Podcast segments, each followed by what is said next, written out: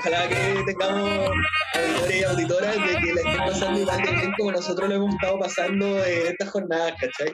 Así como van a hacer la diferencia a las personas, nosotros de repente sí nos vamos en la volada, conversamos hartas cosas, vacilamos ahí un poco, y nos hemos pegado buenos temas. Los ejemplos, así como para hacerles como una interacción. Hemos, hemos conversado hasta de Shingeki no Kyojin, hemos conversado hasta como de el conocimiento, las perspectivas del conocimiento y de la realidad en base a Shingeki no Kyojin. ¡Volá! ¿Cachai? Buena, eh, bueno, ahora para introducir un poco el siguiente tema, queríamos un poco reflexionar en torno a las eh, a los resultados reales eh, de, la, de la constituyente.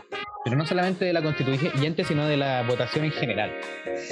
En este caso, eh, tocando el tema principal de un resultado que aún no está eh, determinado, que a nosotros nos atañe porque es de nuestra región, que es Oliva versus Borrego.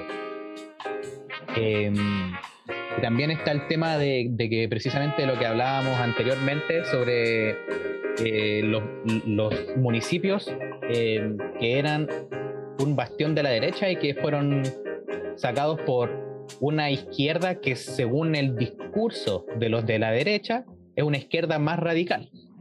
Porque no fueron no, no fue la izquierda concertacionista digamos sino que fue una fueron literalmente del Partido Comunista o si no del Frente Amplio, que es visto como si fuera más de izquierda de lo que yo siento que realmente es, por ejemplo. No sé si ustedes tienen algo que decir respecto a eso, pero principalmente em, pensar por cuáles fueron los factores que nosotros creemos, por ejemplo, no sé quién quiere responder, eh, sobre el resultado de estas cosas, de, estas eh, elecciones, digamos, en, específicamente a las que dije recién. Sí, sí, mira, eh, respecto a lo que tú estás planteando ahora, me gustaría integrar un aspecto de la conversación y es que eh, creo que muchas veces se está entendiendo esto en el muy corto plazo. ¿Cachai? Porque, eh, por ejemplo, la otra vez estaba escuchando La Cosa Nostra y hablaban de que los resultados que se estaban dando ahora respondían más que nada a la ley del péndulo. Es decir, eh, ¿qué significa esto que es la ley del péndulo? Significa que las simpatías políticas de los y las votantes, ¿cierto? Porque consideremos que hay una, hay una parte importante que, por ejemplo, tiene una orientación muy marcada de derecha. Y hay otra eh, que, particularmente la derecha, eh, las lealtades que están con la derecha están muy bien definidas y son muy sólidas en cuanto a su representación en las votaciones. Y por otro lado tienes a las lealtades que están más hacia la izquierda, que a mi parecer igual son un poco más ambiguas, sobre todo respecto a lo que hemos estado conversando, porque la, ex concertación está en crisis. Entonces están buscando nuevos asideros, nuevos eh, sostenedores de su orientación política. Entonces, eh, existe en medio de estos dos grupos que están consolidados entre izquierda y derecha una masa eh, que no es informe, una masa que no tiene una orientación política bien definida y que está a merced de esta ley del péndulo, según lo explicaban en la Cosa Nostra, ¿cierto? Entonces, se desplaza este péndulo hacia la derecha, la derecha pasa una temporada o dos, quién sabe, en, la, en, el poder, en el gobierno. Esto podríamos, por ejemplo, me parece mucho mejor, ahora que ya estoy desarrollando la, idea, eh, sostenernos en la, en la concertación desde los 90 hasta el 2010 estuvo, eh, perdón, 2008, eh, ah, no, sí, perdón, 10, perdón, 2010 estuvo la concertación. 20 años, 20 años de concertación, desde el 90 hasta el 2010, ¿cierto? Elwin, Frey, Lagos, Bachelet. Después de esos 20 años, que estuvieron ahí mm, de forma muy sostenida, el péndulo luego se desplazó hacia la derecha, ¿cierto? Producto de estos descontentos, porque fueron incapaces de eh, resolver algunos conflictos, ¿cierto? Sobre todo porque eh, estaba haciendo aguas el modelo económico, el crecimiento ya no era tan marcado, tan sostenido como lo había sido anteriormente. Pero esto también tiene que ver con aspectos internacionales, con las consecuencias de la crisis subprime, entre otras cosas. pero a lo que voy es que luego de que se quiebran estas lealtades con la concertación, el péndulo se desplaza hacia la derecha, se surge Piñera 1, ¿cierto? Que tiene un, gobierno bastante mediocre, atraviesa un par de, de crisis, luego el péndulo se desplaza nuevamente a la izquierda con Bachelet 2, nuevamente eh, un, un, gobierno que estuvo muy entredicho y también atravesó una serie de crisis. Luego se desplaza nuevamente este péndulo hacia la derecha y ahora estamos con Piñera, ¿cierto? Esa es la lógica que están proponiendo algunas personas para que intentamos el, proceso actual. Pero a mí me gustaría tratar de enmarcarlo y, me gustaría recalcar también que esto es como lo que tratamos de hacer siempre en, este programa, en este podcast, enmarcar los fenómenos en el mediano y en el largo plazo, ¿cierto? No solamente en lo que está pasando en, estos, en un par de años, sino en décadas y de repente en, centurias, en, siglos. ¿Y a qué voy? Hay un aspecto súper relevante que creo que se está pasando de largo y me llama mucho la atención porque yo he escuchado muchas personas decir esto y, es, un, es un elemento presente constantemente en las redes sociales. Por ejemplo, estaba viendo una entrevista con Jadwe y, y aquí me quiero sostener para plantear esto. Jadwe genera muchas simpatías, pero es comunista. Ese es como, ese eh, para muchos es el problema. O sea, ya, eh, quizás ha hecho buenas cosas y a lo mejor tiene es una buena retórica, es bastante elocuente, pareciera que logra sintonizar bien y empatizar con las sensibilidades del mundo popular, pero es comunista. Siempre va eso, ahí es como el apellido de todas estas apreciaciones que se pueden hacer hacia, hacia Y yo veía una entrevista del otro día y a cada rato, que tenía muchas visualizaciones y muchos comentarios, y, y habían personas que abiertamente decían así como, ah, Chilezuela, los comunistas mentirosos, ladrones, entre paréntesis, Piñera comunista también decía ahí. Eh, pero había muchas personas que decían así como, eh, ah, qué, bueno que es Jadwe, etcétera, me encanta su programa, sus propuestas, qué bien lo hace. Hashtag no soy comunista. Ah, me gusta Jadwe, otra persona. Ah, me gusta Jadwe, excelente, eh, pero no soy comunista. Y otra persona partía, no soy comunista, pero. Entonces creo que eso marca el, comienzo de una nueva, eh, de un nuevo contexto quizá en el mediano plazo. Tenemos que recordar que Chile fue uno de los países que fue uno de los escenarios más álgidos durante la Guerra Fría. Recordemos que el, golpe de Estado del 73 se da precisamente bajo una lógica de Guerra Fría. Y durante 17 años Chile fue un, eh, eh, un bastión del capitalismo del capitalismo del bloque occidental estadounidense en esta lógica de la Guerra Fría. Entonces, el comunismo ni hablar, ¿ya? De comunismo ni hablar. Pero después de, estos 30 años de transición, empezamos a escuchar estas frases. No soy comunista, pero... Y considero que ese pero es algo súper significativo, porque ya no es como eh, que descartemos a los comunistas de tajo, o que odiamos a los comunistas por definición. No, hacemos ciertas salvedades al parecer ahora.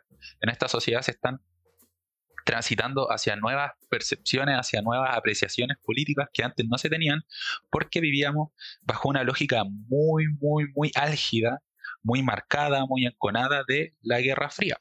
O sea, fuimos uno de los principales escenarios de la Guerra Fría, quiero dejar eso muy claro.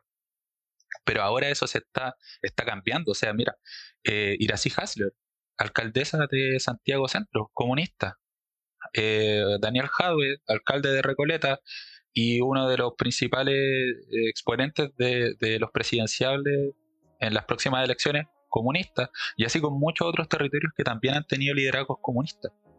Eh, tienen muchos concejales, muchos alcaldes, etc. Entonces, hay, un cambio aquí que no es no se puede entender bajo la, pura lógica de, de, la ley del péndulo, ¿cierto? A izquierda, derecha, izquierda, derecha. No, acá hay un cambio que es más sustancial, que es más sostenido en el tiempo, creo yo, y que habla de que, está operando en el mediano plazo. Así que, eh, bajo esa perspectiva, me arriesgo a decir que en, las elecciones futuras vamos a ver cómo el Partido Comunista quizás empieza a crecer un poco más. Vamos a ver, por ejemplo, ahora están desarrollando eh, comandos y cosas por el estilo para Jadwe.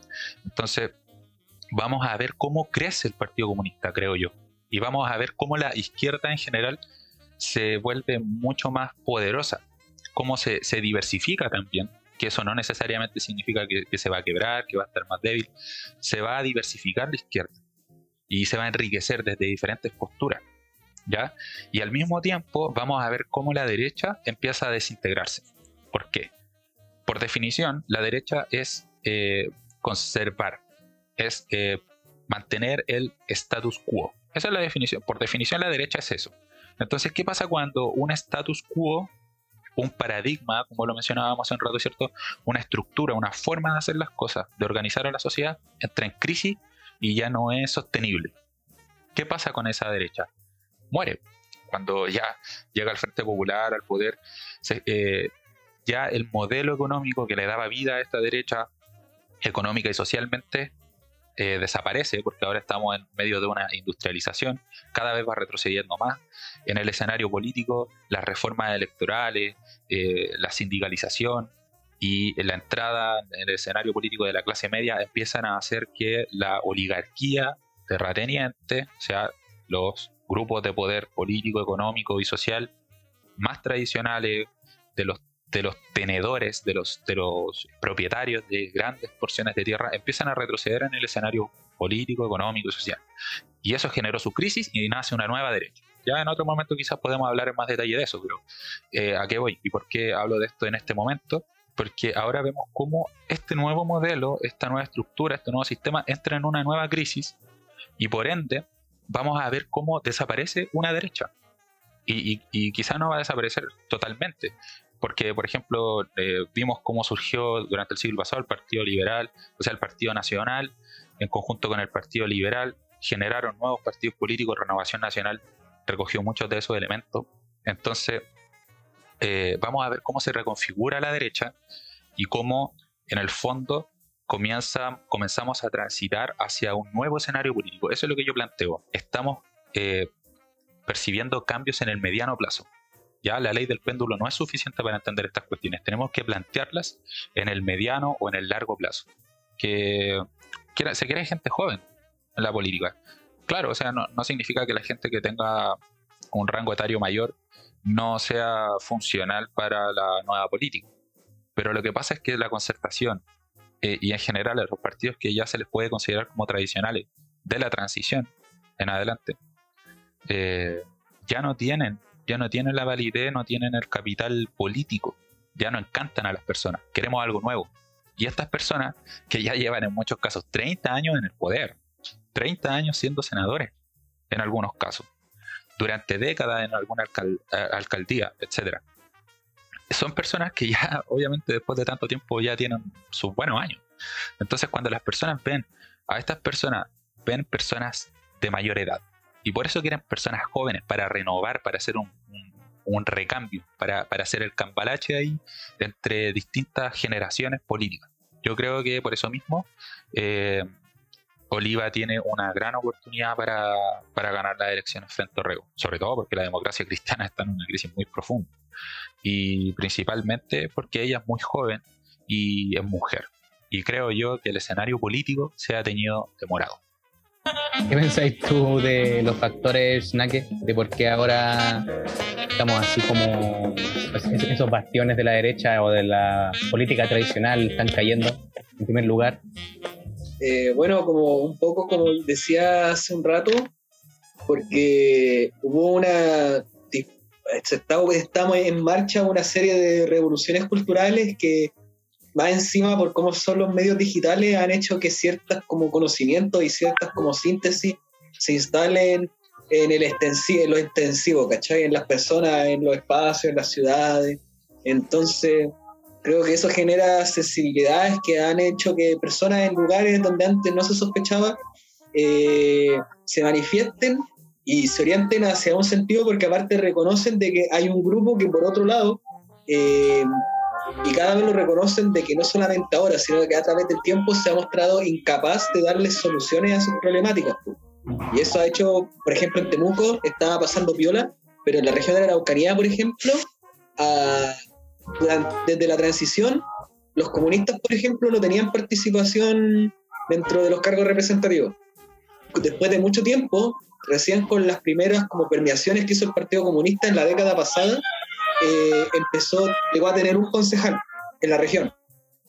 Pero después de esta elección, el PC ahora tiene cinco concejales en la región de la Araucanía. Pasó de tener uno a tener cuatro o cinco, ¿cachai? No me acuerdo. Eso significa que la fuerza no se duplicó ni se triplicó, se cuadruplicó por lo bajo. Lo cual significa de la, que la cantidad de personas en un mismo lugar que antiguamente que se sentían identificadas contigo aumentaron sustancialmente en el corto plazo porque las situaciones que se dieron en el espacio, no solamente en ese espacio, sino que en todos los espacios, en un espacio amplio conformado por los medios de comunicación digitales, eh, trastocaron, como dijo Menezes, generaron un terremoto político, un remesón político que desordenó todo, ¿cachai? Lo desordenó todo e instaló un nuevo tablero que tiene que ser el tablero en el cual nos empecemos a mover en ese sentido.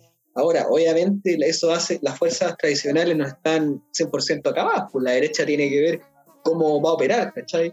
Eh, yo he escuchado gente que dice, por ejemplo, que lo que va a hacer la derecha es que, porque la derecha ha estado fracasando una y otra vez por básicamente, básicamente por culpa de Piñera, pues, sí, esto es lo que quería hablar yo, si el problema aquí es Piñera el enterrador. Nosotros hablábamos hace un rato de como las lógicas que han sido los distintos gobiernos, pero yo diría que hay algo que ha pasado en particular con el ciclo de Piñera y Bachelet. Hasta Ricardo Lagos, y eso es cierto, hasta Ricardo Lagos, el tipo de gobernanza que se hacía era una gobernanza en donde primaban elementos más, más portalianos, en donde los partidos políticos tenían un peso en el sentido de que había ministerios que los tenía un partido político.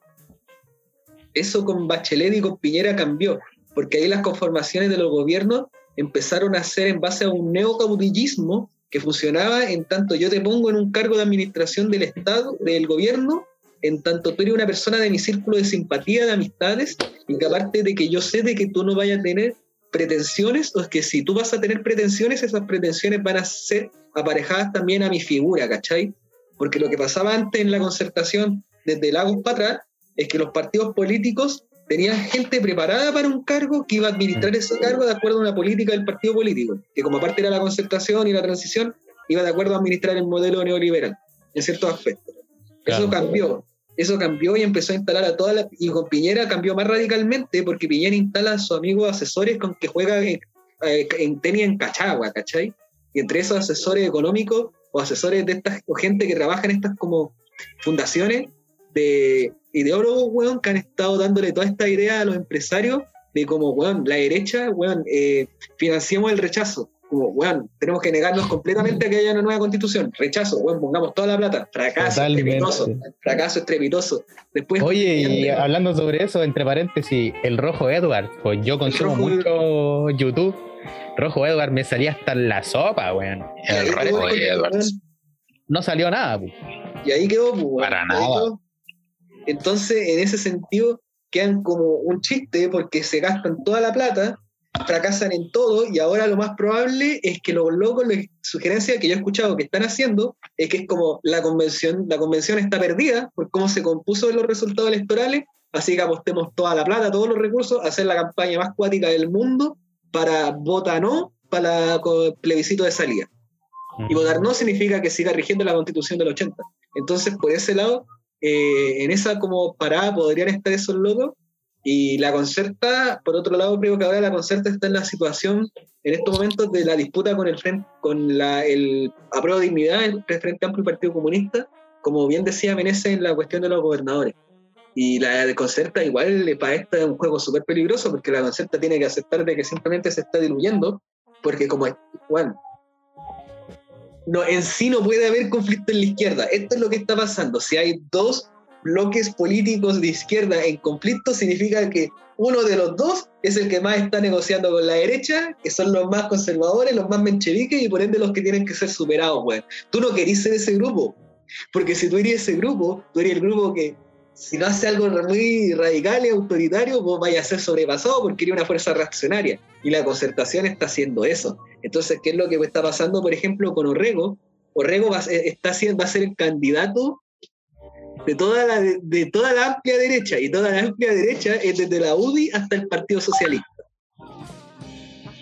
Y Karina Oliva, por otro lado, es la candidata de la izquierda política. Ante eso, yo no daría tan por sentado que salga Orrego, porque la cómo ha sido la manifestación de la tendencia de las personas en las elecciones y más encima en la comuna de Santiago, en donde voy, en donde para mí es súper importante que no solamente los resultados como las alcaldías que se ganan, sino que también altas concejalías, hay alcaldes de derecha que ganaron en algunos municipios, pero que en las concejalías, en esas concejalías ganó el Frente Amplio o el Partido Comunista, y eso no se está hablando mucho.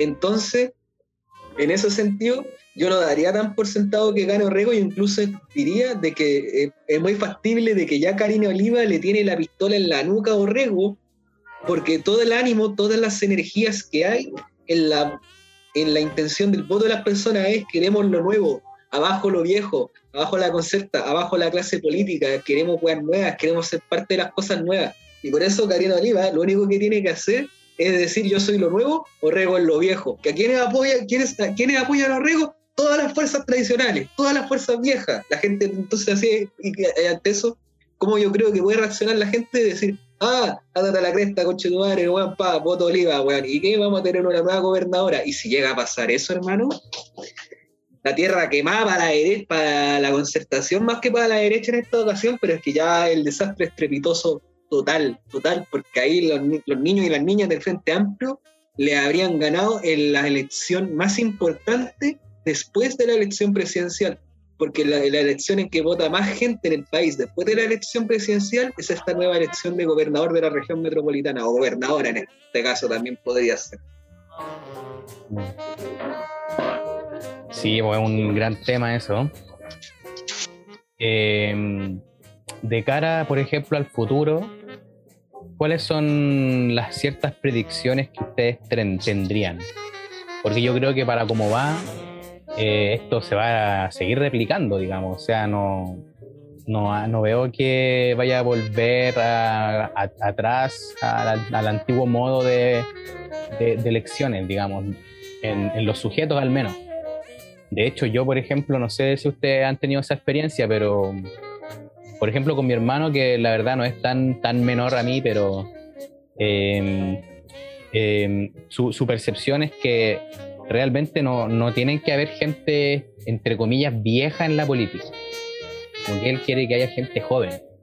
Yo a veces le digo, pero men, es que da lo mismo si una persona es vieja, digamos, ¿cachai? No por ser vieja va a estar desconectado de la realidad, ¿cachai?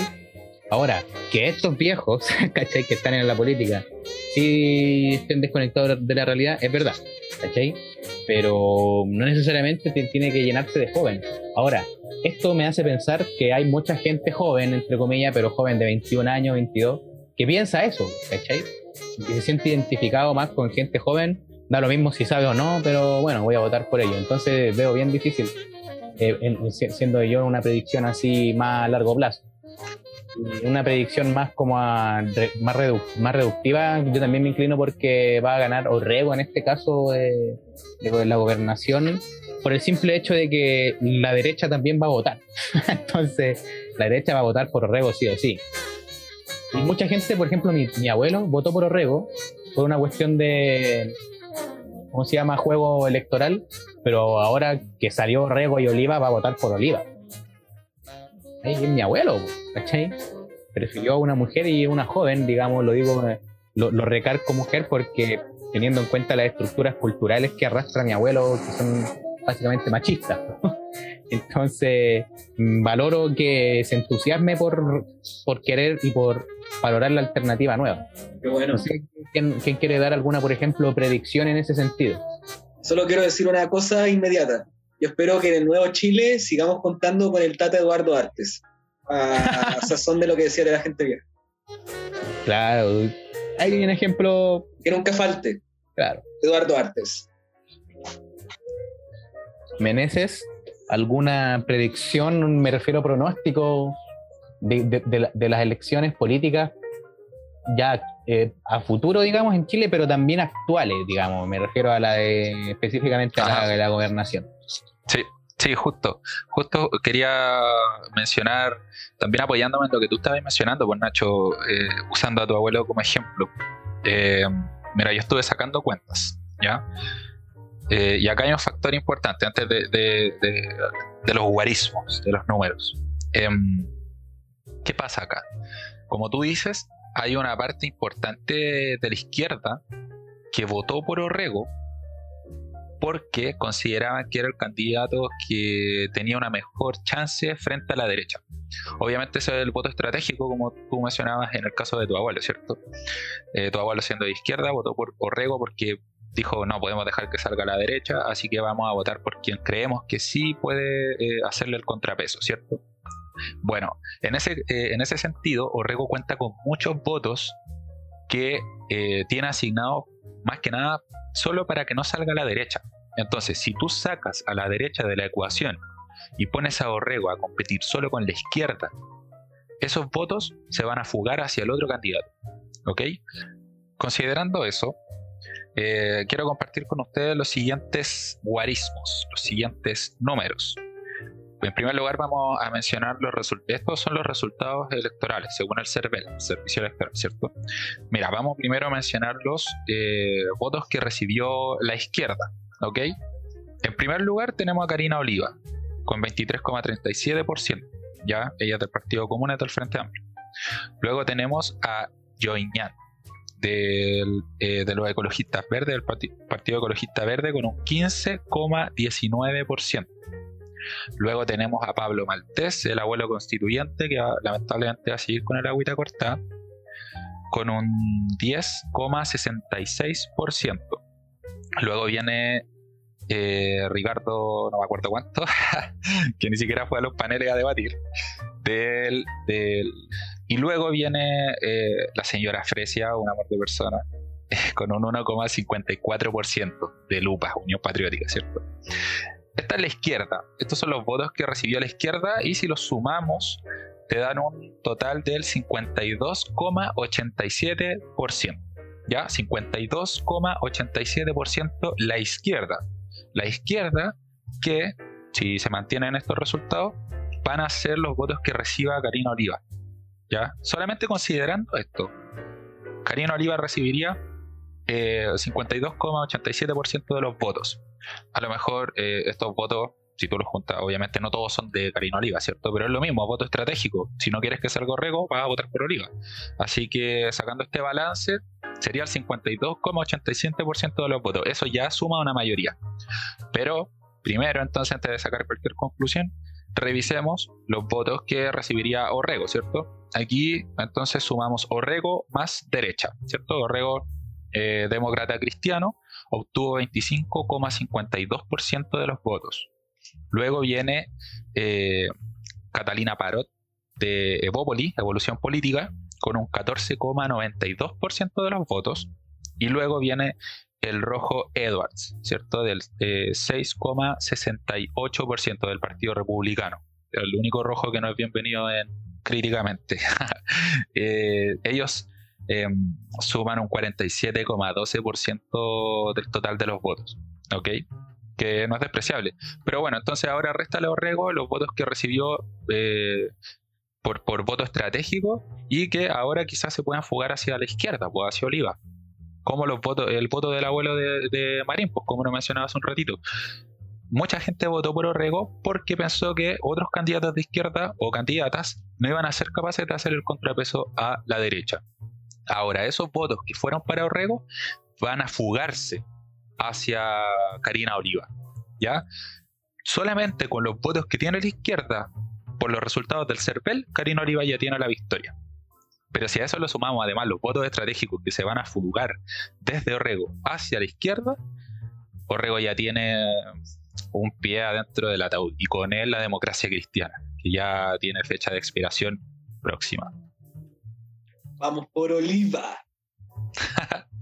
podríamos estar diciendo que nuestro podcast está poniendo los porotitos ahí. Personalmente yo creo que sería súper bueno porque yo no creo que Orrego sea un gobernador que pueda hacer ad al nuevo posible horizonte que se venga para Chile. Yo creo que dentro de ese posible nuevo horizonte, en donde ya está definida, por ejemplo, que Gracie Hasler va a ser la alcaldesa de Santiago, y que por lo tanto ojalá vamos a hacer una transición a una nueva concepción del vivir en la ciudad y del derecho a la ciudad, porque eso igual es importante. Tenemos estamos en este momento viviendo en una ciudad neoliberal y tenemos que ser capaces de superar la ciudad neoliberal en la administración del espacio, la ocupación del espacio y cómo nos relacionamos con todo el medio ambiente del espacio. Y creo que para eso necesitamos de gente nueva y sería súper positivo que Karina Olivas eh, pueda estar en esa posición, entendiendo de que eso ya borrego, de que estamos en una situación binaria en ese sentido. Y creo que eso se y creo que en parte por eso también la gente reconoce aquello, que ella es una actriz nueva, al igual que muchas otras y otros, y por eso les da el voto. Eh, bueno, sobre como el futuro político y electoral, eh, yo siento que es todo muy incierto porque todavía sabemos tan poco, o sea, sabemos de que va a partir la convención constituyente, pero no tenemos idea si realmente cuál va a ser la primera, cómo se va a discutir al principio. Están diciendo de que lo primero que van a discutir es establecer el marco de funcional en que se va a desarrollar la constitución, pero que esa es una discusión que podría, no sé, tomarse meses, así como definir de esta manera vamos a funcionar entre nosotros y nosotras. después funcionar en sí, ¿cachai? Eh, ahí y ahí, por ejemplo, la lista del pueblo ya ha dicho de que toda discusión que vayan a tener tiene que tener como prefijo antes de que van a resolver al tiro la cuestión de los presos por la revuelta, ¿cachai? Y que igual eso es todo un tema que genera eh, polarizar ciertos niveles de conflictividad política, pues, ¿cachai? Y que más encima que yo me pregunto, ¿eso lo puede resolver o impulsar la convención? Ahora, igual entendiendo de que está habiendo efectivamente una determinación política, no está siendo en ese sentido imparcial el Poder Judicial, a mi juicio, en el tratamiento que le ha dado a los presos por la revuelta, porque ya con el, puro nombre que estoy diciendo, efectivamente estoy dejando entender que, a mi juicio, lo que se ha pasado es que ha habido una criminalización de la protesta en Chile, porque fue de la protesta que surgieron las energías que movieron al proceso en que estamos ahora. Y eso, bueno, todo eso te demuestra de que todavía hay ciertos conflictos que no se han cerrado, que no se han cerrado que venían de antes y que no se han cerrado que han sido abiertos recientemente. Yo espero que tengan una buena resolución y espero que en ese sentido la convención avance bien. También estoy de acuerdo en eso de que tiene que haber un recambio. Yo creo que eh, me apaja porque no todas las personas que son ya como más veteranas eh, son eh, per se como malas en el sentido conservador, pero yo creo que lo que ha pasado es que es tanta la identificación de una generación de personas o de un par de generaciones de personas en relación a la administración del modelo que tienen que aceptar de que su periodo en la política ya pasó, que tiene que mm. dar el pase a rostros de personas nuevas que tienen que jubilarse, ¿cachai? Y cuando digo jubilarse, incluye todo, creo que ya ni siquiera deberíamos darle embajada, o sea, no, vuélvanse para la casa, ¿cachai? Porque eso es lo que necesitamos en Chile, porque Chile necesita una reestructuración eh, profunda en un sentido horizontal, ¿cachai? Y empático. Y tienen que, y pucha, ya para no ser tan juicioso, yo creo que cumplieron su rol, su función política, que fue súper eh, concisa, tratar de liderar la transición lo mejor que pudieran, lo intentaron, creo que cayeron ante la administración del modelo, lo dejaron ser, se, se acomodaron, se mandaron todos los cagazos que quisieron, ¿cachai? Pero esa era su labor. Sí, weón, el golpe de Estado en Chile acabó con la mejor genera una de las mejores generaciones de dirigentes políticos que había en el país, weón. Y los locos y las locas que sobrevivieron eran varios medios nadres, pues, y esa es la gente que tuvimos en la transición. Entonces, la jubilación creo que tiene que ir. Eh, igual, no de todo, por eso dije, aguante Eduardo Artes, creo que hay personas que tienen que permanecer en el futuro todavía porque tienen mucho que aportar pero también hay que tener ojo de que no necesariamente un rostro por ser nuevo o ser más joven eh, te signifique como una renovación de ideas. A veces hay personas que son personas jóvenes con ideas en sí viejas, ¿cachai? O que no parecen viejas, pero que realmente son medio añejas también. Creo que el nuevo sentido de las nuevas ideas que van a haber en el país tiene que ser en un sentido y en un sentido como, y ahí volviendo a todos los logros de las chiquillas, como culturalmente en un sentido feminista, entendiendo de que y, o por lo que yo he llegado a entender del movimiento feminista, de que nosotros los hombres el patriarcado funcionamos a través de la competencia, de que tiene que haber un uno que es mejor que otro, por eso competimos, ¿cachai? Y que de ahí sale un uno que es mejor, que es el que lidera o el que organiza el resto, y las mujeres, como han sido permanentemente postergadas, entienden ante eso de que no, no es que vayan unos que sean mejores de otros, tenemos distintas cualidades, tenemos distintas capacidades, tenemos distintas cosas que aportar y vivimos en una comunidad en que cada persona tiene algo que aportar porque tiene un valor, ¿cachai? Tiene un valor y por ende tiene una serie de derechos que tienen que permitirle funcionar dentro de una comunidad que se reconoce políticamente y que reconoce a todos los sujetos y sujetas que viven en esto, ¿cachai? Entonces, en ese sentido, yo confío de que los cambios que vamos a tener en el país van a tener en esa línea, en tener un, un país en donde ojalá la deliberación política sea, horizontal, sea más horizontal, en donde efectivamente se reconozca a todos los grupos que habitan dentro de esta, y a mi juicio, personalmente, el grupo que tiene que ser más reconocido son la, el grupo de las mujeres, por ya cuestiones obvias que, por las cuales no va a ser necesario profundizar y que tienen que ya ejercer su poder político que tienen y que les corresponde, ¿cachai? Eh, en donde los pueblos originarios, en especial el pueblo mapuche, se reconozca la situación histórica de opresión y de resistencia que han ejercido, que, que han vivido en todo este tiempo, y que por lo tanto avancemos en un Estado plurinacional, a mi juicio. Aunque igual, ojo ahí, ojo ahí, porque por ejemplo en el mundo mapuche, entonces también tenemos que comprender de que es posible de que hayan conflictividades ahí que no se resuelvan meramente por la convención constituyente, porque no todas las sensibilidades de los pueblos originarios van a estar dentro de los escaños de los pueblos originarios también. Y eso es algo que hay que comprenderlo. Y bueno, y sobre lo más inmediato, y porque uno tiene que hablar sobre lo que es bueno, pero también sobre lo que puede ser peligroso, eh, lo que no hemos tenido de repente o lo que la gente no quiere discutir porque la gente no discute, lo que le tiene miedo es, es cómo va a porque ahora es donde posiblemente vamos a tocar puntos tangenciales. Hasta ahora, que es como lo que hemos dicho, vamos a tocar, vamos a reestructurar la constitución del país, pero en sí no hemos discutido las cosas. ¿Qué va a pasar en el momento en que vamos a empezar a discutir sobre, por ejemplo, la propiedad privada o sobre los recursos naturales, ¿cachai? Sobre la participación del Estado, de las comunidades, en la administración de recursos, en los excedentes de la producción, ¿cachai? En esas cosas, en los impuestos, en la herencia, ¿cachai? En todas esas cuestiones que son determinantes de la propiedad y de las que han estructurado que haya una clase en el poder que sea, no sé, el 1% de la población, quizás cuando empecemos a tocar esas cosas, ese grupo quizás ya empieza a actuar de una forma que no sea tan democrática, que de hecho ha sido el recurso que ha ocupado históricamente en la historia de Chile.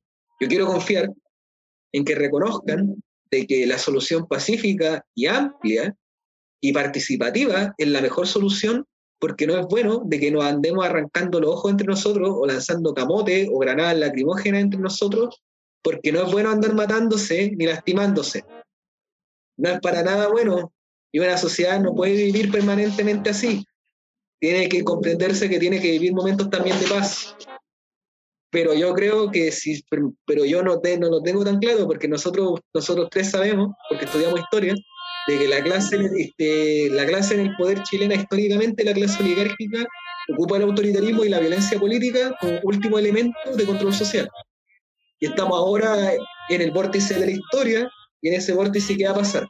¿Va a reiterar en lo mismo de siempre? ¿O vamos a ir a otro camino? Yo espero que vayamos a otro camino, porque yo quiero estar bien y quiero que ustedes estén bien.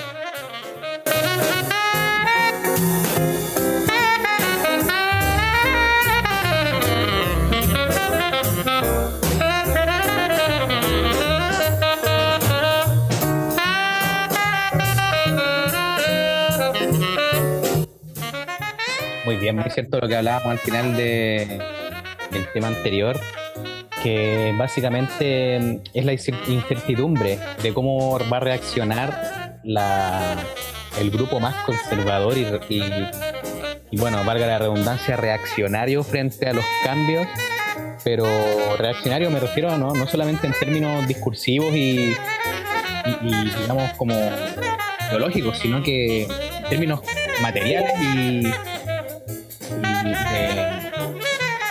y de, enfrentar los problemas eh, con violencia, como decía tú.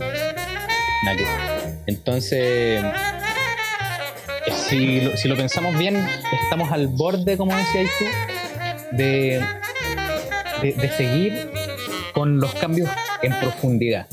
Y en este sentido, hay cosas simbólicas, sobre todo en este país, que tienen que ver con quién lleva el poder o, quién, o el nombre de, quien lo tiene, por ejemplo. ¿A qué me refiero a esto? A la figura del presidente, que ahora ya con todo lo que ha pasado, eh, ¿quién va a gobernar? Esa es la gran pregunta y sabemos que de la izquierda está la, figura que más suena es Jadwe. Yo no sé, la verdad, ustedes me, quizás me clarifican, pero yo no sé hasta qué punto es efectiva su candidatura, ya está, está digamos, ¿cómo se llama?, ratificado. Va seguro, quiero decir. Y lo otro eh, son sus contrincantes, que básicamente son gente que cero um, conexión, digamos, cero empatía con la actualidad, digamos, porque está Lavín, una persona que se ha repetido en las elecciones durante, desde, que tengo memoria, básicamente, y que nunca ha salido y menos va a salir ahora, digamos. Y creo yo, no sé, a no ser que toda la gente, de verdad, eh, de, aquí a las presidenciales, ocurra un, una reacción muy poderosa, muy fuerte, mediática, de los, de los poderes ya de más conservadores, para desprestigiar a Jadwe, para de, ¿cómo se llama? crear crisis económicas o de, o, de desabastecimiento en Chile, eh, crear situaciones de conflicto político, etcétera, para desprestigiar a Jadwe y que la gente termine votando por la DIN. Por ejemplo, eh, desde este contexto de cara a las presidenciales. Eh, ¿Te puedo responder? Eh, partir respondiéndote yo. Ya, mira, eh, eh, mira, yo pienso que efectivamente es muy bien hacer esta discusión centralizándola en hardware, porque hasta este momento la persona, y aún más tomando en consideración lo, que fueron los resultados electorales, que más posibilidades tiene salir presidente de Chile es Daniel Jadwe. Con toda la carga simbólica y política y cultural que eso significa, pero también reconociendo otras cosas y es reconociendo esto siguiente, independiente quién sea la persona que sea la próxima presidenta o presidenta de Chile, esa persona lo que más le tiene que caber es el rol político de administrar la transición e instalación de una nueva constitución política que ojalá garantice una nueva cantidad de derechos sociales, ¿cachai? Entonces, en ese sentido, tiene que tener un programa que vaya súper ad hoc a cuestiones como instrumentales de la nueva constitución y que vayan en el sentido de los sentidos que se instalen en el debate constituyente, ¿cachai? Ahora, creo que Daniel Jadwe y programáticamente lo que ha sido el trabajo del Partido Comunista, en especial desde la que eran las candidaturas de Gladys Madrid y después de las coyunturas que fue eh, su participación como organización política de la J dentro del movimiento estudiantil del 2011, el Partido Comunista ha sido capaz tanto de instalarse junto a una serie de demandas y de elaboraciones sociales y de hasta no sé hasta qué punto crear algunas, ¿cachai? Aunque algunas medio más puntuales.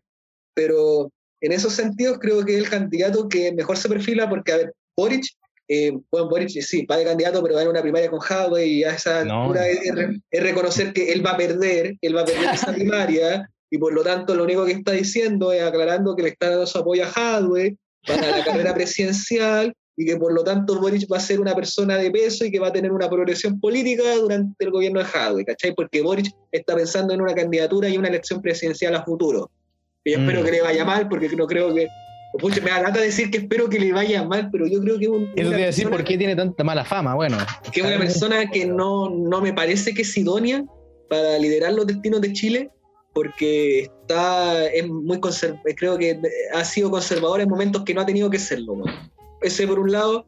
Eh, por otro lado, Pamela Giles, weón, que Pamela Giles y Daniel Jadwe comparten algo, que, es una de las plus que hacen de que sean que hasta ahora de las personas que están en la carrera tengan las mayores, o tengan o tenían las mayores posibilidades. Y lo dijo muy bien la tía Baila Pikachu, eh, la tía Grandón, en Mentiras Verdaderas hace un par de días, de que mm. de todos los candidatos y candidatas, eh, la gente considera a Daniel Jadwe y a Pamela Giles en la izquierda, pero que a Boric no, no lo consideran porque piensan que es traidor. ¿Qué te dice eso? La gente considera a Daniel Jadwe y a Pamela Giles. Mm. Pero de los dos pasó algo. Las fuerzas políticas de Daniel Jadwe les fue súper bien en la elección. A las de Pamela Giles les fue como la callampa, el abuelo gobernador, weón, fue puro humo, weón.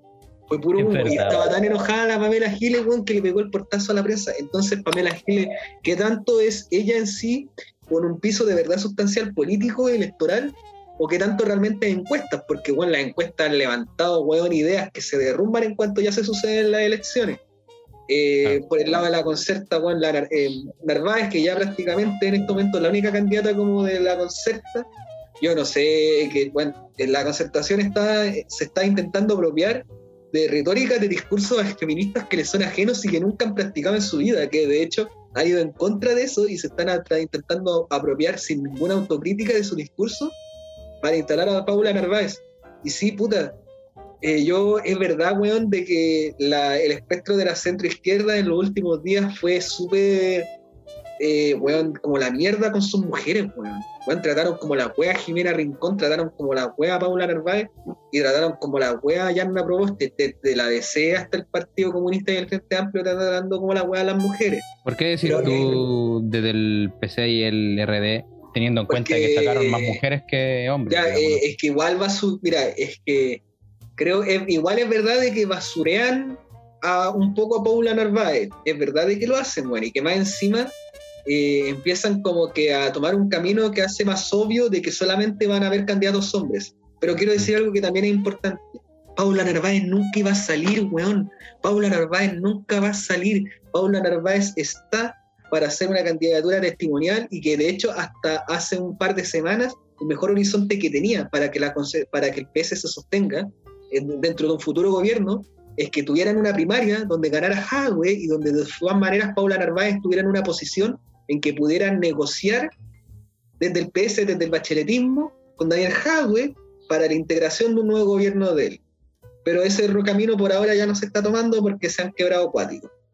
La Jimena Rincón, weón, eh, la Carmen Frey le dijo que tenía que bajarse porque si su candidatura seguía, sus socios del PPD y el PS no, podía no iban a ir con ellos, la bajó y de todas maneras no fueron con ellos. Igual la bajaron cuando ella había ganado una primaria con votos y la bajaron igual. A Jimena la bajaron igual, así la bajaron igual a, base de encuestas y a base de cocinas políticas tóxicas y patriarcales. ¿Qué es cocina política, por favor? Cocina política es cuando se van a tomar determinaciones políticas que no se toman de forma amplia, sino que se toman porque unos cuantos caudillos o caudillas tomaron la determinación por todos, entre ellos nomás en un espacio cerrado. Eso es la cocina política, ergo, por ejemplo, lo que fue el acuerdo constitucional, fue una cocina política, ¿cachai? Porque una cuestión que era una discusión que competía a la gran mayoría, fue determinada y en su, no solo fue determinada, sino que se estructuró en sus términos en que se tenía que desarrollar por la clase política, esa es cocina política.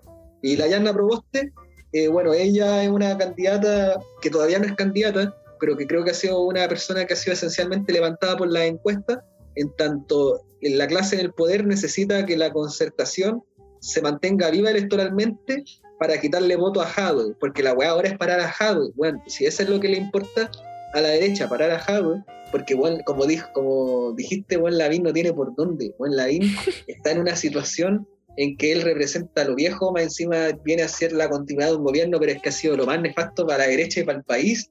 Y bueno, no tiene por dónde, porque lo que eh, te dejó en claro esta elección es que la gente quiere lo nuevo, ¿cachai? Yo creo que lo único que podría ser un remesón al horizonte de que Jadwe va a ser el próximo presidente de Chile y eso me preocupa porque yo creo que eso va a ser así y yo voy a votar por Jadwe pero a mí me preocupa después cómo va a ser después o sea bueno, va a ser el mm. primer gobierno comunista de la historia vamos a tener que otro golpe otra como patria y libertad no sé qué chucha bueno.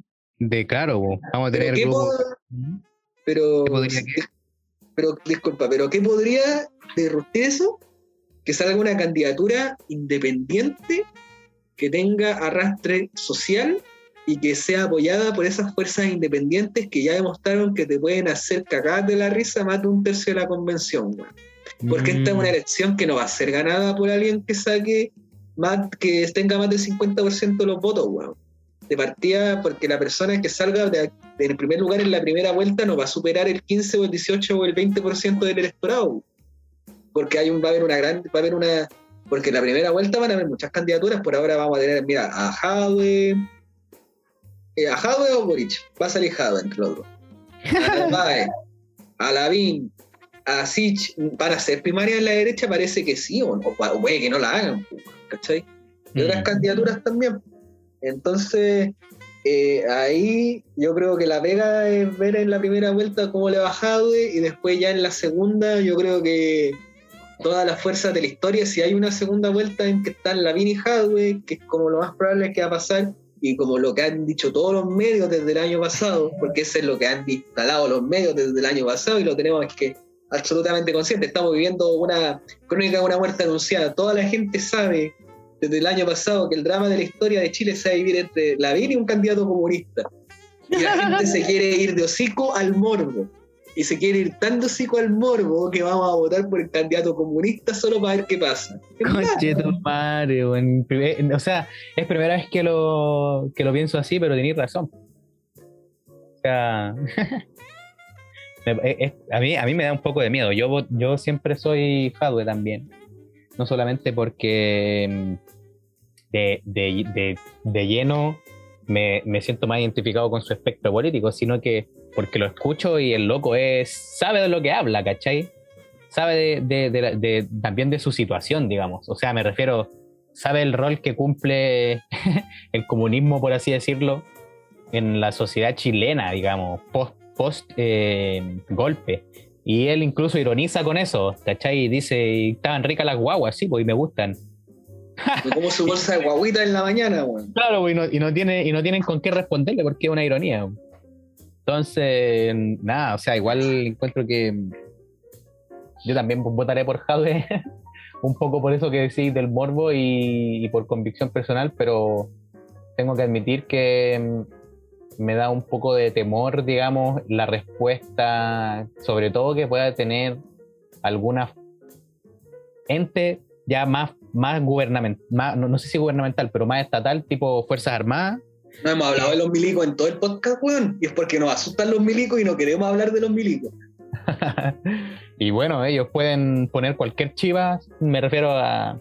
Ah, mira, esto anticonstitucional o antipatria. Y bueno, tomamos el poder y reorganizamos todo. Y hacemos una cocina política. como la que funcionó en el setenta y tanto. Sí, pero el problema es que cuando pero cuando los milicos hacen eso, cuando son los milicos, aparte de hacerte la cocina política, te pegan algunos disparos, pues, y claro. los disparos le llegan a la gente, pues. Pero me refería con, claro, pero me refería específicamente al proceso constituyente que se vivió en la dictadura, que fue básicamente una cuestión hecha entre cuatro paredes, ¿cachai?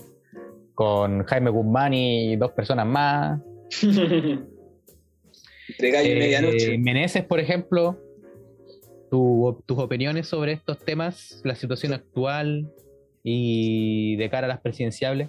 Sí, primero tiene, acláranos tu candidato presidencial o candidata, primero. Primero parta por eso. mi, candidato presidencial fue Daniel Jado, yo tuve el rato. Críticamente está oficialmente con Daniel Jado. sí, vos Jade. Yo estoy seguro de que va a ganar Jade. Para mí eso ya es un hecho, bueno estamos adelantando la historia. Después, cuando lleguemos a la Jade, nosotros vamos a decir que ahí con Jade, con.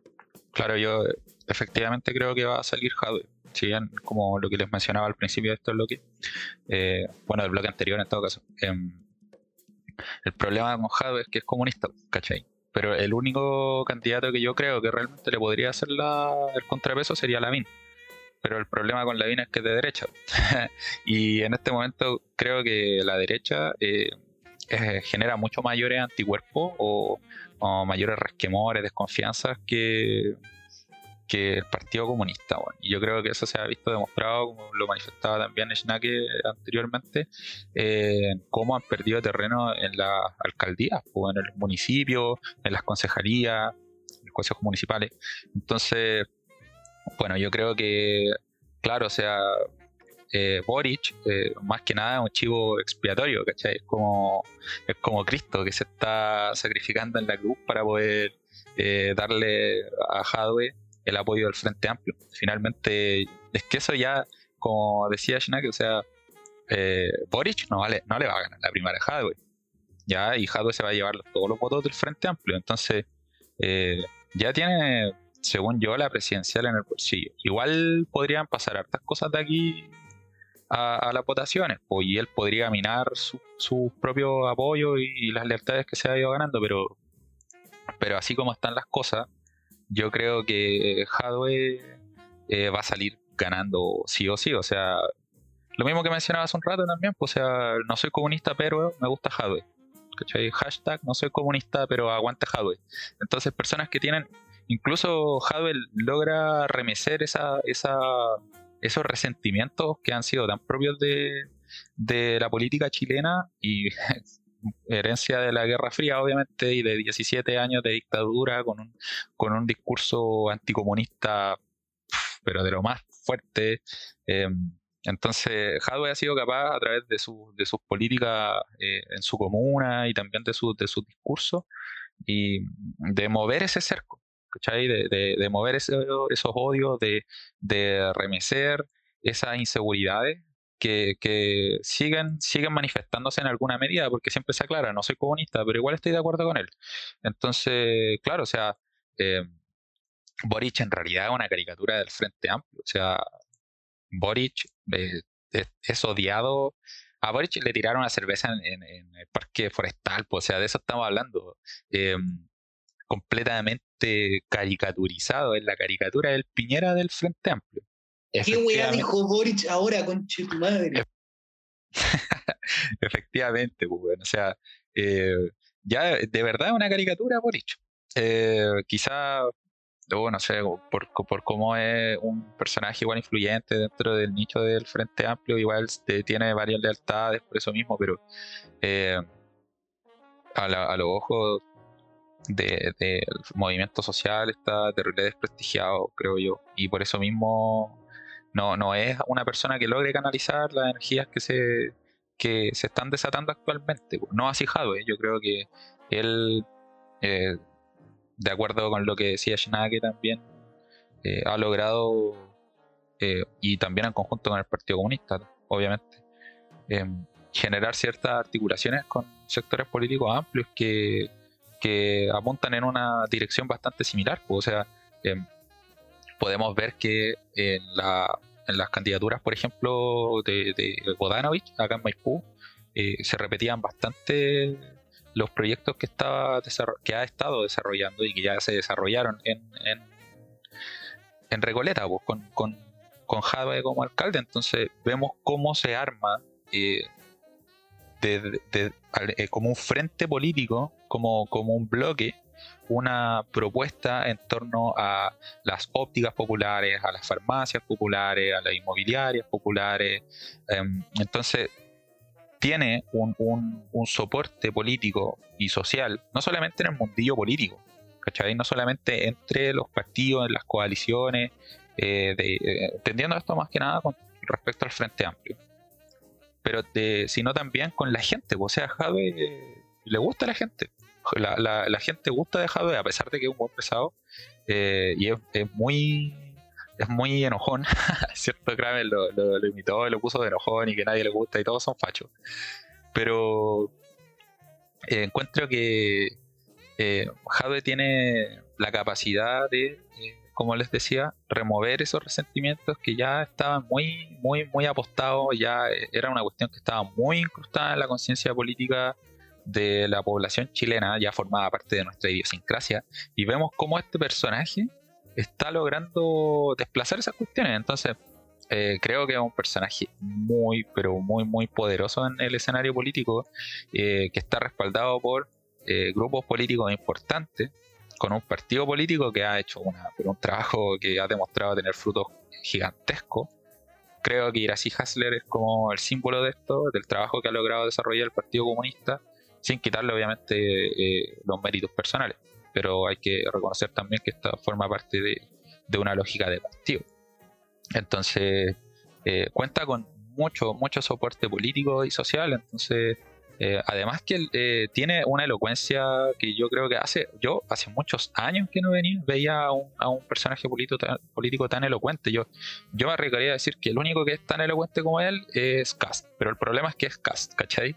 Entonces, eh, la, soltura, la capacidad que tiene para responder y además, sobre todo, bueno, Cast aquí se cae obviamente por su historial familiar y, las relaciones que tuvieron eh, durante la dictadura con, la violación de los derechos humanos. Pero por el momento, Hadwe eh, no tiene ninguna ninguna yayita, no tiene eh, ningún cadáver en el closet al parecer. O sea, no, no, hay, no hay un esqueleto ahí escondido en alguna parte, al parecer. Y, si, y si los tiene, entonces los tiene muy bien escondidos. Porque con el caso de Luminario, eh, Luminaria, la, la última noticia y la, la, tercera estuvieron persiguiéndole o, como las brujas de Salem y, al final se desgastaron en esa búsqueda, finalmente se dieron cuenta de que no había ninguna irregularidad con la cuestión que estaban planteando en cuanto a Jadwe. Al, contrario, o sea, empezaron a salir irregularidades gente de, de, eh, de, Chile Vamos, entonces después simplemente se apagó esa, esa llama, ese, ese grito de, oh, mira, Jadwe está robando plata, pero no, pues, o sea, finalmente eh, se apagaron esos, esos rumores, eh, no tenían ningún sustento al parecer, y no es, al parecer, es como el, incorruptible, ¿cierto? Eh, esta persona que, que, al parecer no ha tenido y, no ha demostrado hasta el momento ninguna tendencia hacia la corrupción u otro tipo de prácticas que eh, apuntan en la dirección contraria a la probidad, ¿cierto? A la transparencia, a la honradez y a la virtuosidad de lo que se espera que puede llegar a tener un político. Además, otro aspecto que considero, oye, mira, si, si tú puedes considerar un, una de las grandes fortalezas que tiene Hadwe respecto a, por ejemplo, si, si lo comparamos con Artés, ¿ya? Profe Artés, candidato de las últimas elecciones por eh, la Unión Patriótica, ¿cierto? De las presidenciales, las últimas presidenciales. Entonces, eh, ahí hay una gran diferencia y yo creo que una gran debilidad respecto a los candidatos comunistas, a los comunistas en general, muchas veces eh, o a cualquier persona que tenga alguna simpatía o que sea eh, comunista o socialista en realidad, eh, que suelen endilgarse a esas personas o, adjudicarle algún nivel de responsabilidad moral con respecto a lo que ha sucedido o en Venezuela, o en la Unión Soviética, o en China, o en Vietnam, o en cualquier parte del mundo donde algún comunista, algún régimen que se ha llamado comunista, socialista o de, o de alguna de, de esa orientación política ha cometido alguna irregularidad, algún atropello a, los derechos humanos o, o se ha generado alguna crisis económica o cualquier error que se ha cometido eh, con, con, alguna bandera roja, entonces se le critica o se le, se le adjudica algún nivel de responsabilidad moral a los comunistas, socialistas chilenos o chilenas. Entonces, a mí lo que más me llama la atención respecto a lo que plantea Jadwe, y aquí quiero plantear la diferencia con, lo que hace Artes, porque Artes recuerdo que en, el debate presidencial le, preguntaron así como, oye, pero hazte cargo, ¿qué pasa con China entonces? ¿Qué pasa con la Unión Soviética? Y él se hizo cargo, empezó a dar explicaciones por lo que había pasado ya. ¿Por qué? Si no, no te corresponde. ¿Cachai? O sea, no, no, no te corresponde a ti hacerte cargo moralmente por cuestiones que tú no manejaste. Y tampoco significa que por ser socialista, ser comunista, tú, tú querés reproducir la Unión Soviética o el modelo chino. Jade siempre es bien claro en eso y yo creo que es una de las principales fortalezas que tiene, porque le, lo tratan de, de, acorralar en ese, en ese en ese lugar, en ese lugar lo tratan de rinconar y le dicen, ah, pero a ver entonces, ¿cuál modelo quieres tú? ¿Un modelo parecido al que tenía Yugoslavia? ¿Un, un modelo parecido al, al soviético, al chino, al de Cuba? Y él dice, no, nosotros no creemos en modelos, nosotros tenemos una trayectoria.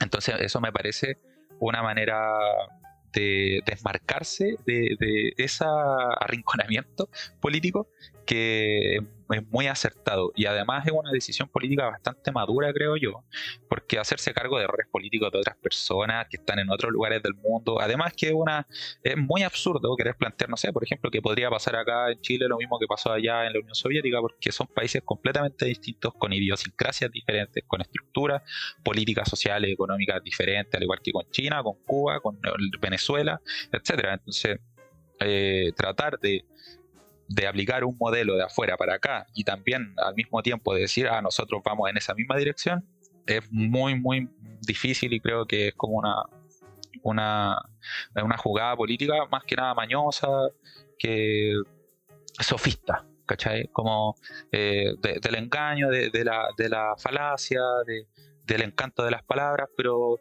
vacías de razón, de razonamiento.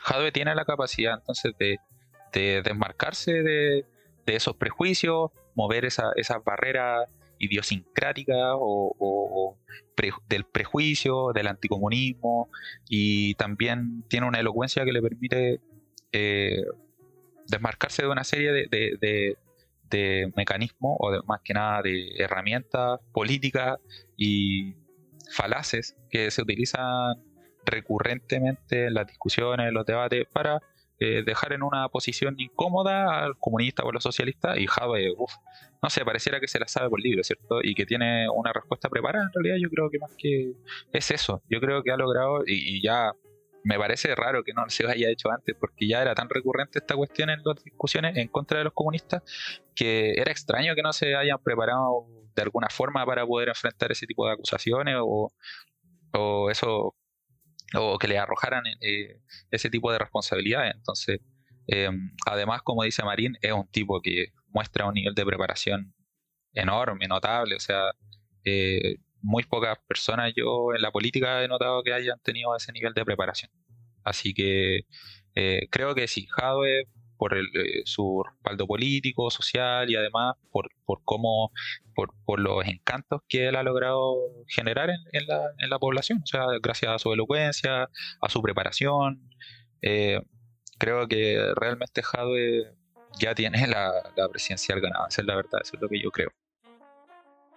Y bueno, ya como conclusión del bloque, yo creo que estamos más que seguros que la concertación está muerta, que Jadwe va a ser presidente, que Karina Oliva va a ser la nueva gobernadora de la región metropolitana y que, bueno, nada, o sea, los vientos de la historia están cambiando completamente y esto ya no es solamente una cuestión que hay que entenderla en el ahora, en los procesos cortos de los últimos años, sino que también en, en una cuestión que es de larga data, que se arrastra de hace siglos, como lo hemos planteado desde los inicios de la República, eh, que ha sido una sociedad muy autoritaria y vemos cómo ya esa lógica se está resquebrajando y vemos cómo el Estado autoritario de Chile, esta tradición autoritaria, se está colapsando sobre sí misma. Entonces estamos frente al surgimiento de una nueva era en la historia de Chile y creo que esa puede ser la conclusión que sacamos en limpio de las discusiones que hemos levantado en este bloque.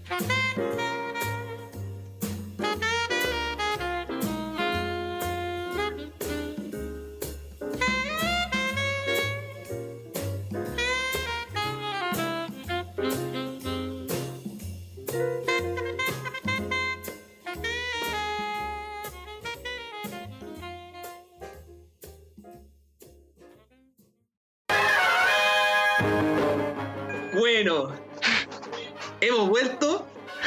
Tuvimos un percance técnico en la grabación pasada que decantó en que por algún accidente espacio-temporal nos pegamos un viaje en el tiempo tres semanas después.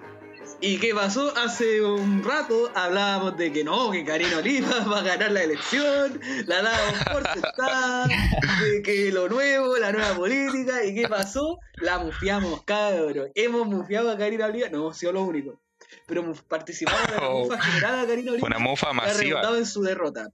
Exactamente, estrecha derrota, pero derrota de Karina Oliva. Nos estamos preguntando, por lo tanto, ya habiendo pasado tres semanas y tanto en el futuro, la de Concerta entonces no estaba quizás tan muerta. Quizás, como dije, la derecha ampliada, desde la UDI hasta el PS, parece que, que todavía tiene cara que plantar. Y ahí está Borrego dando el puño, sí, da el puño, da el puño, eh, forro, eh.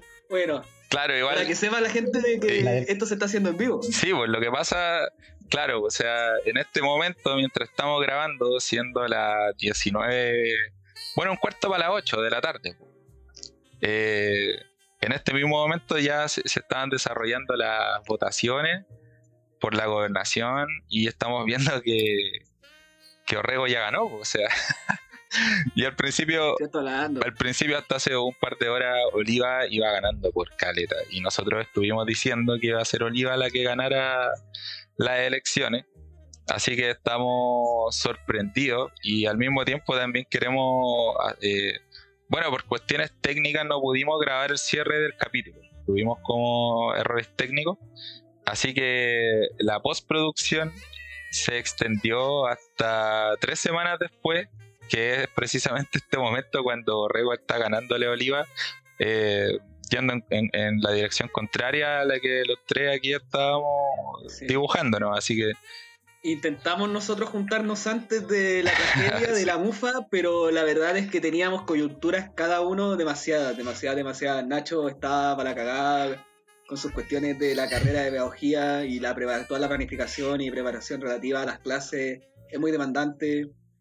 Ese igual, aparte tenemos trabajo y yo estaba para la cagada por temas de preparación para una ponencia, para una jornada y también unos artículos y una reseña y magíster y trabajo, demasiadas cosas pero esperemos de que las cosas vayan para mejor. Parece que las cosas van yendo para mejor. Sí, sí, ahí, algunas cosas, ahí todo esto es, porque estamos, estas son las la etapas eh, más primarias, así como más originarias.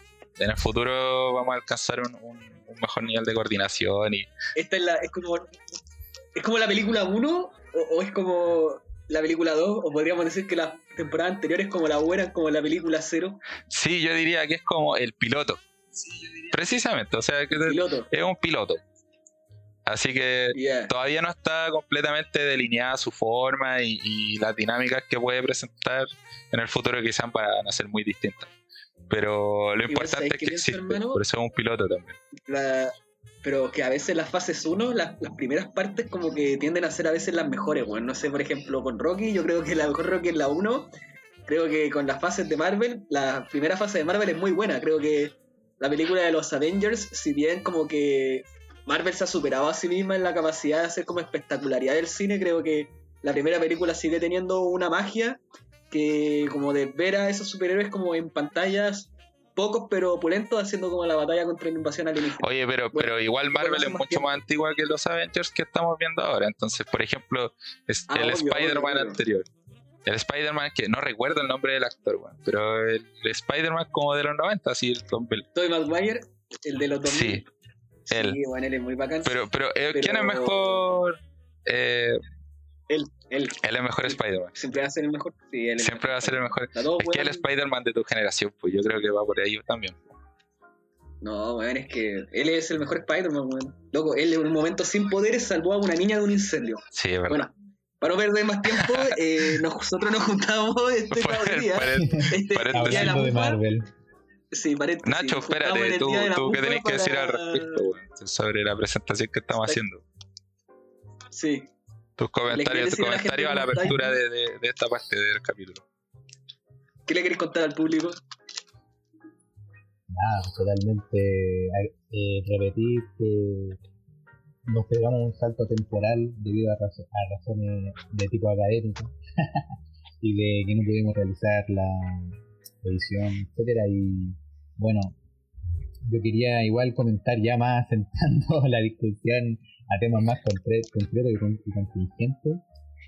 Es que a pesar de la digamos derrota que estamos viendo de Karina Oliva eh, se pueden han pasado hartas cosas. Han pasado cosas en el tiempo. Y por ejemplo yo quería tocar el punto de qué piensan ustedes sobre una declaración de que se, llamó la vocería de los pueblos ah. eh, eh, eh, el nombre igual siento que atribuye harta importancia y, surge de, una parte de, la, de los constituyentes. Sí. mira, yo creo que esto es problemático igual en cierta medida. ¿Por qué? Yo creo que tiene sus luces y, sus sombras esta cuestión. Creo que puede llegar a ser positivo porque en el fondo la, el, pacto, el acuerdo por la paz este que se entre noviembre del 2019, como decía Schnake, eh, igual era como mantener la lógica autoritaria que ha caracterizado la historia de la política oficial acá en Chile. Entonces, siento yo que, ese fue también como un, hito que marca un antes y un después con respecto a ciertos grupos políticos. Ya entiéndase la, la ex concertación, que igual ahora está sorprendiendo por la victoria de Orrego, pero, de que de todas formas ya está expirando. Entonces, eh, creo que. Mierda, Se me fue el hilo, No importa, no importa. Eso a veces nos va a pasar de repente. Loco. Bueno, pero le estaba comentando que en el fondo era, era como positivo. Ah, cierto, pero cierto, es cierto, cierto. quiebre. Pero- Es, es- es positivo para el movimiento, digamos, ¿cachai? Para, por- porque es un canal, ¿cachai? De comunicación más o menos con la realidad, ¿cachai? Del, por así decirlo, con- de una parte sustancial de la población, pues, de sus problemas, ¿cachai? Sus demandas. Pero, ¿cachai? Al mismo tiempo conflictúa la legitimidad, siento yo, eh, de repente política. ¿En qué sentido? Eh, para mí no es, no es ilegítimo, pero para los partidos y para el sistema político sí lo es, ¿cachai? Porque Claro, había un pacto. pero- no Claro, sé pero qué, ah, las votaciones habían mostrado que, que las lealtades políticas, o, o más que las lealtades, en realidad es que creo que estamos en un momento en el que las lealtades están completamente rotas. ¿ya? Tanto a la izquierda como a la derecha. En la derecha, sobre todo, esta cuestión de las lealtades políticas, las afinidades, se ha roto, pero ya hacia un punto crítico, producto de la, del poco tacto, la poca eh, perspicacia de Piñera. O sea, la- Ujú. lo- el tema del matrimonio igualitario fracturó a la derecha. Ajá.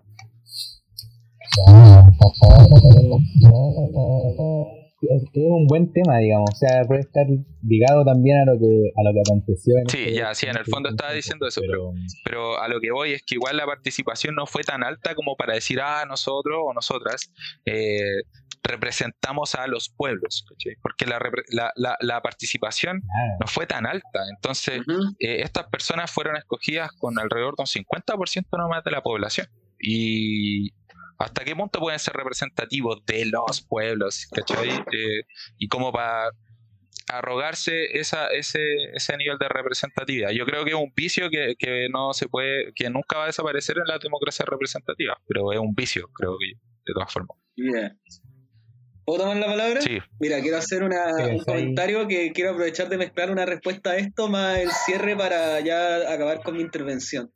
Eh, creo que con el tema de la vocería de los pueblos, bueno, estos últimos días he estado medio desconectado un poco de ciertas contingencias producto de toda la vorágine de cosas que he tenido, pero con respecto a eso, siento de que, o sea, comprendo la dinámica de que tú generas una fuerza política a través del proceso electoral y que esa fuerza política, política te permite ahora plantarte tú como un actor que antes no existía, porque en el acuerdo por la paz no existía la lista del pueblo ni existía un conjunto como el que surgió con la elección, y como ya está, decir, ok, ahora nosotros estamos acá, hay que redefinir los parámetros de ciertas cosas, y por lo tanto hemos levant- levantamos esta vocería con ciertas temáticas que queremos presionar, en relación también a un gobierno que se ha mostrado súper intransigente, porque Piñera en su, en su alocución, en su última cuenta pública, creo que no solamente quiebra a la derecha, sino que aparte establece eh, una postura desde el Estado de que efectivamente no hay violaciones a los derechos humanos, no hay presos políticos y se reafirma el carácter autoritario del Estado. Creo que es muy peligroso considerando que es la batuta que deja, ¿cachai? Es la posta que va dejando. Pero concuerdo, Caleta, con lo que tú dices, Meneses, en el sentido de que, que tanto tú te puedes arrojar la representatividad del pueblo, porque independiente de que tú puedas, podemos asumir, por ejemplo, de que las posturas que tienen generan, pueden generar muchos sentidos comunes. Pero creo que es distinto el tema de que algún par de ideas, un grupo te pueda generar un sentido común, a que tú digas abiertamente una adherencia con un proyecto programático de un grupo, porque yo asumo que ese grupo ya está organizándose así, porque está teniendo un proyecto programático. Y la- es como tú dices, los resultados electorales que fueron, no fueron los más concurridos, ¿cachai? Entonces no podemos asegurar, y esta elección creo que nos está dejando, de- porque votó menos gente, pero habremos que preguntarnos después ya con los datos como cuál fue la dinámica de la gente que votó. Entonces creo que el escenario electoral eh, realmente en Chile este año va a ser un escenario de disputa, eh, vamos a tener que saber surfearlo y siento de que eso se va a cristalizar especialmente en el momento de las elecciones presidenciales. Yo creo que esas van a ser las elecciones que van a llamar una mayor cantidad de gente a votar porque aparte quieren restituir el voto obligatorio. Yo no sé, hay ge- porque la mayoría de la gente piensa, no, está súper bien que vote como la mayoría de las personas, pero yo te planteo esta situación. Significa entonces, con el voto obligatorio, de que parte de la población más vieja que simplemente se estaba yendo para la casa, entendiendo que su época política había pasado, va a tener que volver obligada a votar, y lo más probable es que voten por la concertación y por la derecha, porque el barco que conocen, en vez del Frente Amplio y del Partido Comunista, que es un barco desconocido y que le tienen miedo. Entonces, creo que hay que tener cuidado, por ejemplo, porque también estábamos votando, al igual que a Karina la dábamos por victoriosa, a Daniel le estábamos votando por victorioso. Y creo que hay que tener cuidado y quiero hacer mención de la encuesta que sacó la Cosa Nostra, porque creo que ha sido una encuesta que solo se ha hecho una por año, pero que cuando se ha hecho ha sido súper precisa en los datos. Por ejemplo, ellos fueron los únicos que dijeron el tema del 80-20 más o menos antes de que fuera.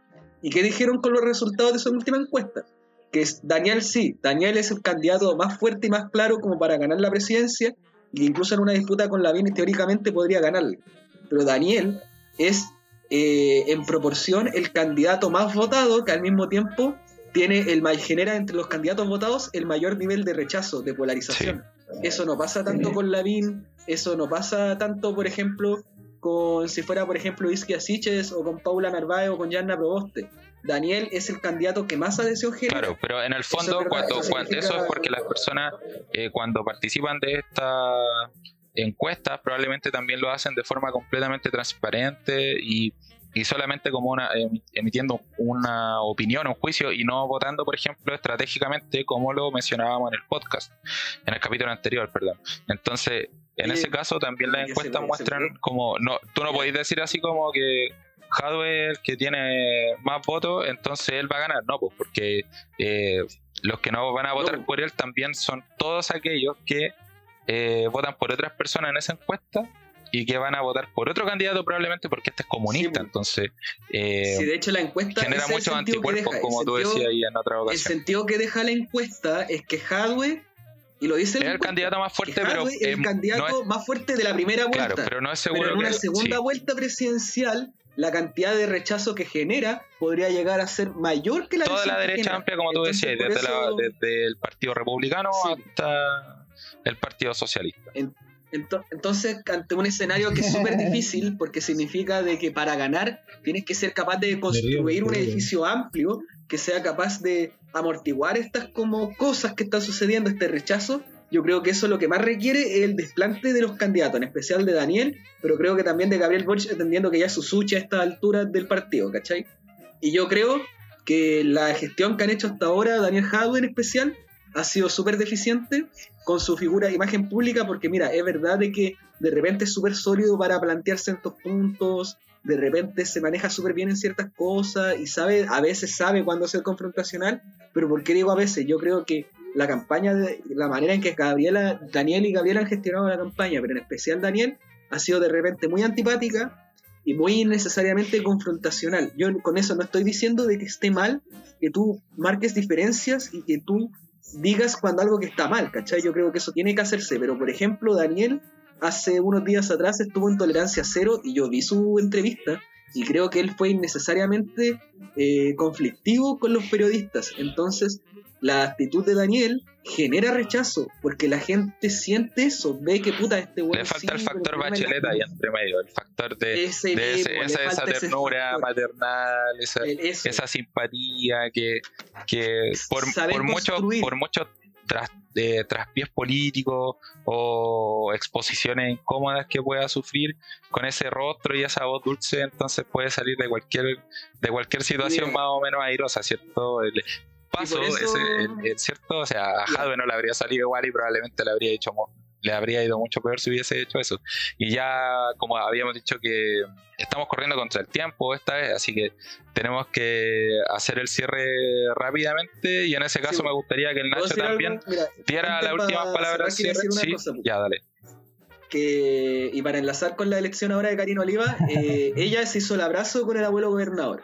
Le llovieron caleta de críticas pero cuando a ti te llevan críticas, pueden lloverte críticas de afuera, ya está bien. Pero que te llegan críticas, weón, de tu propio bloque es un problema, porque eso que le muestra al resto de la gente que tenéis división, weón, a días de la elección. Sí. Weón, daba lo mismo que se diera el abrazo con el abuelo, el tema era hacer bloque, hacer fuerza electoral. ¿Y qué hacen Daniel y qué hacen Gabriel Boric? Le tiran caca a Pamela Giles al mismo tiempo que Karina Oliva hace eso. Y entonces empiezan a generar quiebres. ¿Por qué? Porque piensan de que les brilla el sol encima. Y después, ¿qué pasa? Llegamos al día y perdió la elección.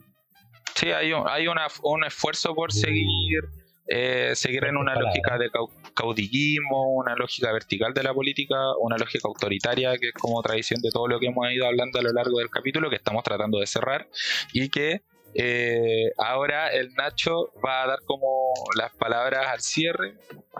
Me está haciendo gestos porque no quiere hacerlo. Dale, Nacho. Cierra, bueno, por sí, favor, ciérralo. Se fueron, se fueron por el. Ustedes se fueron por el tema este de las Sí, votaciones, así. Pero mm, yo me quería ir también por el lado de los grupos que han surgido, en el sentido de. Bueno, en, en primer lugar, a- el, para seguir con el tema que estaban hablando. No sigáis ningún Sigo- tema, weón. Cerremos esto. si es que cerrarlo. Ah, chuta, bueno. Pero quería sí, agregar bueno. una cuestión. Pero ya, pero Eh, hazlo rápidamente, eh, porque dijimos que íbamos a cerrar. Claro, Dale. Ustedes, ustedes estaban hablando de este tema, así. Entonces, para cerrar, eh, estoy de acuerdo, digamos, ¿cachai? En el sentido de que, en miras hacia el futuro, yo pensaba que esto, según lo que, habíamos, lo que habíamos hablado eh, en los podcasts eh, de, la, de la parte anterior, de que en el fondo esto se iba a, agudizar la, la, la pelea política, digamos, o la pelea social, por así decirlo, la batalla, la lucha de clases, podría, Sí. dirían algunos, ¿sí o no? Eh, iban a ir surgiendo eh, grupos o colectividades como eh, la vocería de los pueblos, que así se llama realmente esta de los constituyentes, y que integra independientes, integra eh, representantes de pueblo originario, etcétera. Entonces eso también me hace pensar que de alguna forma al menos hay esa representación. Y por otro lado han surgido, no sé si vieron, eh, un, un paco, digamos, un carabinero, pero ya un suboficial, que era más bien adulto, así de edad, de, edad media, digamos, de, de adultez media, y, y que decía que iban a intentar formar un movimiento partido político, con harto, con sus compañeros suboficiales, tenía hartas. ¿Cachai? Entonces, en el fondo, ahí, eso es súper como extraño, pensando que es de, de Fuerzas Armadas o del orden público. Entonces, como. eh, bueno, en, en ese, en- ese caso, contrasta con, la, con el acontecer político que vimos en las votaciones, po, porque como ustedes decían, al final lo que está pasando es que la derecha se amplió, digamos, y es posible que se enfrente o derrote, digamos, a, a, a un, a un candidato que, que sea como más, entre comillas, radical, visto al menos simbólicamente.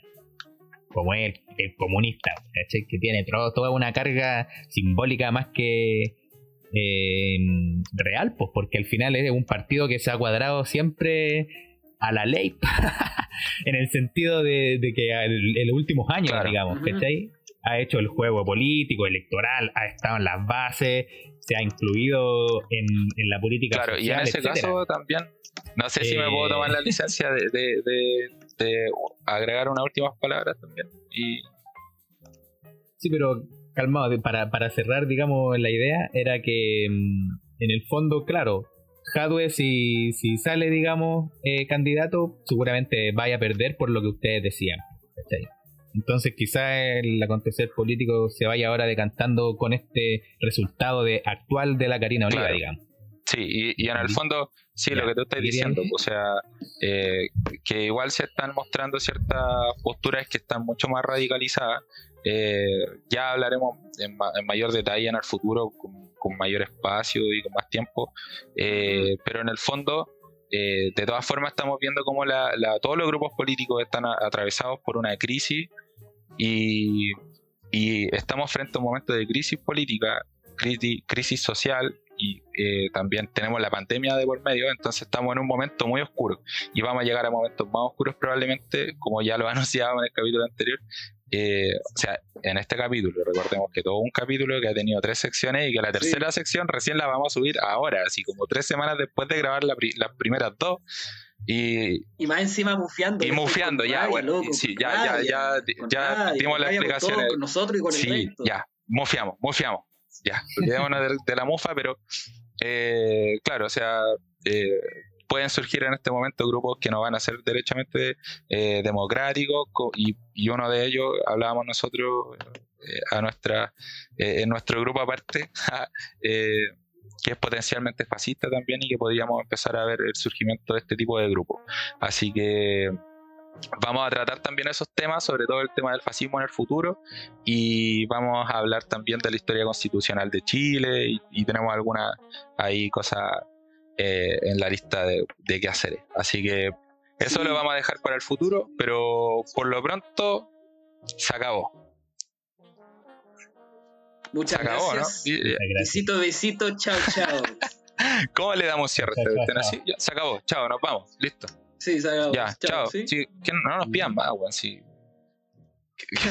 Estamos para la cagada, estamos con crisis de mi- Estamos en la crisis de mitad de año, gente. Ustedes también están para la escoba con sus propias cosas. Sí, además estamos en medio del apocalipsis. Estamos en una pandemia. de- También. Todo está mal, ¿ya? Salen Todo- los cuatro jinetes y está primero el jinete de la peste. Sí, estamos, en medio de, de- de la cabalgata del apocalipsis, de, de los cuatro jinetes, así que no nos pidan que hagamos un buen cierre. Listo, este, Porque los semestres no entienden, los semestres no entienden de apocalipsis y los ramos no.